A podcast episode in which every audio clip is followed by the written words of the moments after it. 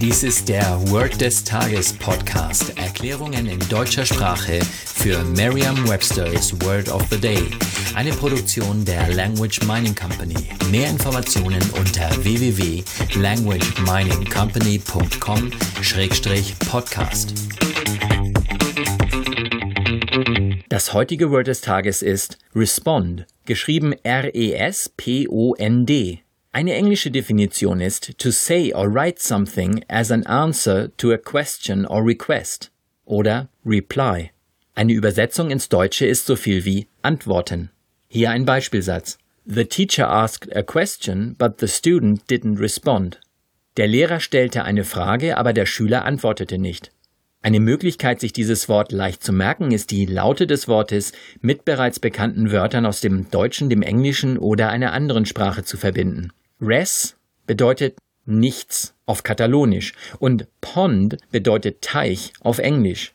Sie sprechen kein Katalonisch? Das macht nichts. Ich wollte Sie nur noch einmal daran erinnern, dass in Eselsbrücken gern mehrere Sprachen gemischt werden dürfen. Es ist meist so, dass das, was Ihnen zuerst in den Sinn kommt, auch das Beste ist. Und los geht es mit der Eselsbrücke. Der Lehrer stellt eine Frage und der Schüler antwortet nicht, weil der Schüler erneut Re ist eine Vorsilbe und bedeutet erneut.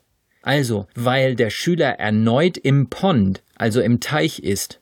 Machen Sie sich Bilder und denken Sie sich Geschichten aus, die möglichst absurd und albern sind. Das macht das Lernen sehr viel leichter. Sagen Sie jetzt noch einmal den Beispielsatz. The teacher asked a question, but the student didn't respond. Vertrauen Sie dabei auf Ihre Vorstellungskraft. Je intensiver Sie sich die Situation vorstellen, desto länger bleibt die Bedeutung des Wortes und des ganzen Satzes in Ihrem Gedächtnis.